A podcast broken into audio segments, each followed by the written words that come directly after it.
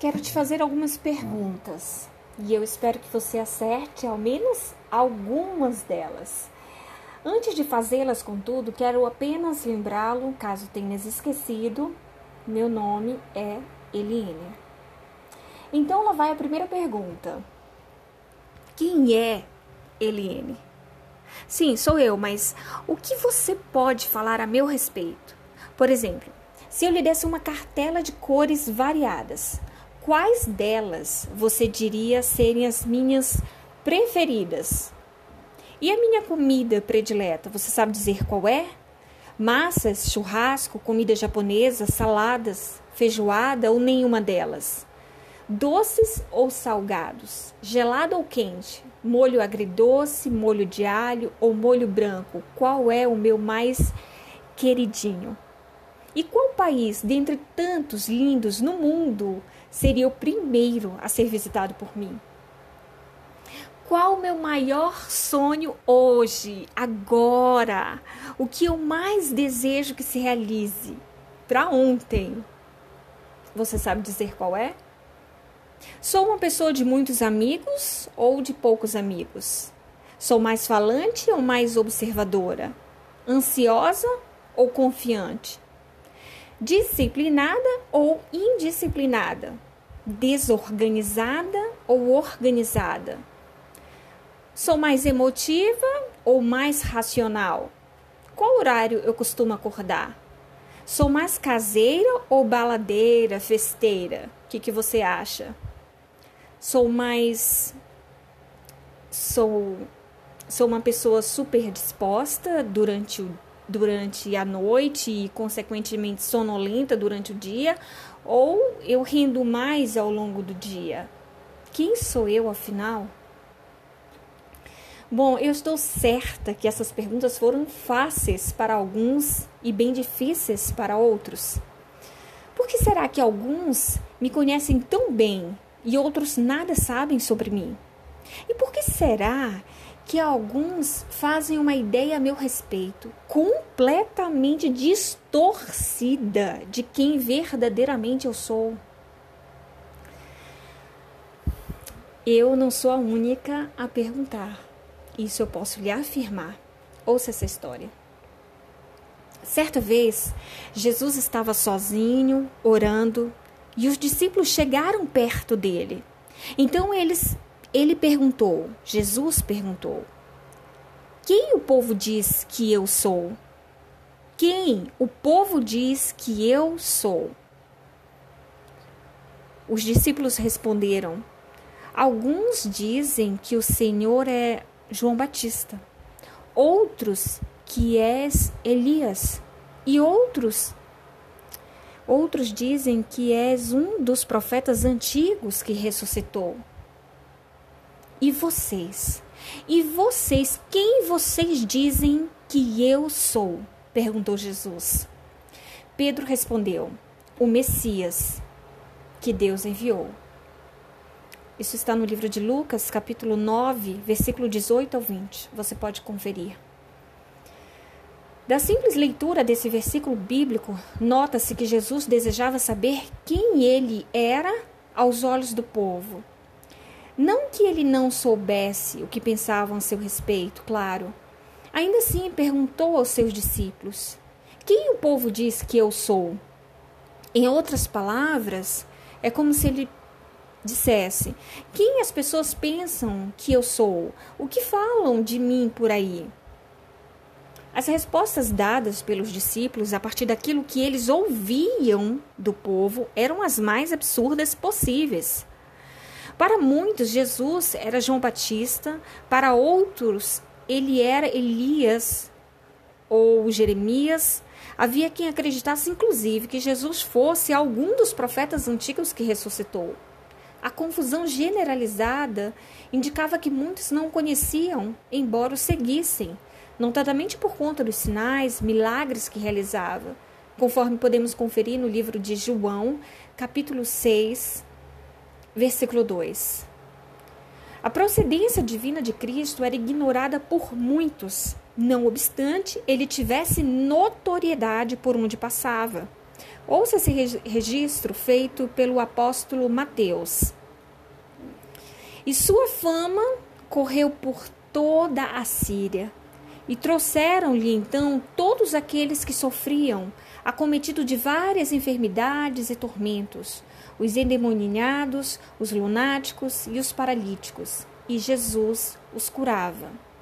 Mateus capítulo 4, versículo 24 ao 25. Séculos e séculos se passaram e muitos ao redor do mundo ainda não sabem dizer quem é Jesus, se perguntado fossem. Refiro-me não aos pagãos, ateus, tampouco falo dos atoas espalhados por aí. Refiro-me aos que se auto-intitulam cristãos que não conhecem a Cristo. É sobre eles que estou falando. Essas pessoas não sabem distinguir a sua voz, não dedicam tempo em conhecê-lo e em prosseguir em conhecê-lo. Limitam-se a visitar a igreja algumas poucas vezes, raramente ou nunca meditam nas sagradas escrituras. E por assim viverem, não têm nenhuma experiência com Deus para contar. Absolutamente nenhum testemunho pode compartilhar. Então, as pessoas, no máximo, no máximo, compartilham o que ouvem nos templos, mas não o que vivem, simplesmente porque não há vivência com Cristo para expor. Intimidade zero com o Filho de Deus. Não fosse isso por si só desastroso, a situação pode piorar e muito. Digo isso por conta dos inúmeros achismos propagados por pessoas ao proclamar um Cristo completamente diferente de Cristo, quase sempre para satisfazer aos próprios interesses.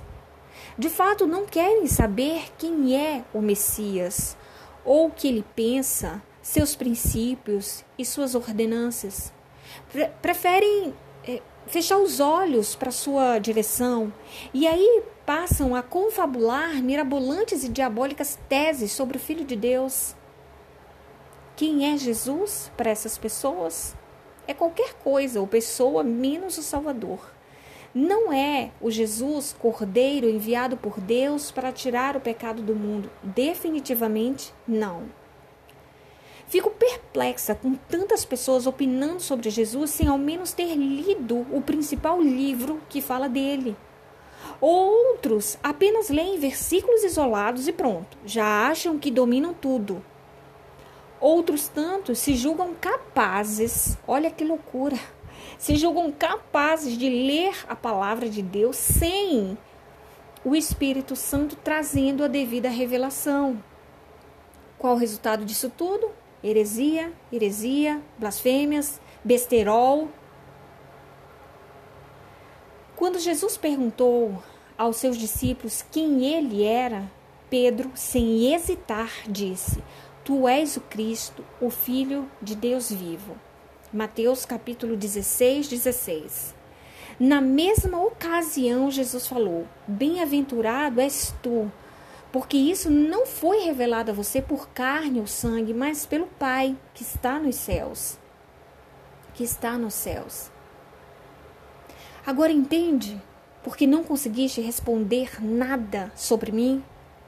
Você não me conhece, não convive comigo e não gasta o seu tempo ao meu lado. Então, por, decor por decorrência lógica, não podes falar nada sobre mim. Você pode até já ter me visto por aí, pode até me cumprimentar todos os dias, Pode até ser o meu vizinho ou parente, mas ainda assim serei uma desconhecida para você. Você pode até fazer uma ideia a meu respeito, mas ainda assim serão apenas elucubrações, provavelmente infundadas. O mesmo raciocínio sugiro que apliques relativamente a Jesus Cristo, para que não incorras em erro mortal conheça Jesus a partir dos seus próprios olhos, a partir dos olhos de Jesus. lendo a sua palavra, meditando na sua palavra, pedindo auxílio ao Espírito Santo. Agora preste atenção no que eu vou lhe dizer. Se você é esse cristão que não conhece Cristo e verdadeiramente quer saber quem Ele é, então busque-o com sinceridade e Ele se apresentará. O fará ser achado por você. Peça a Deus experiências com Ele, algo novo, nunca vivido, nunca experimentado.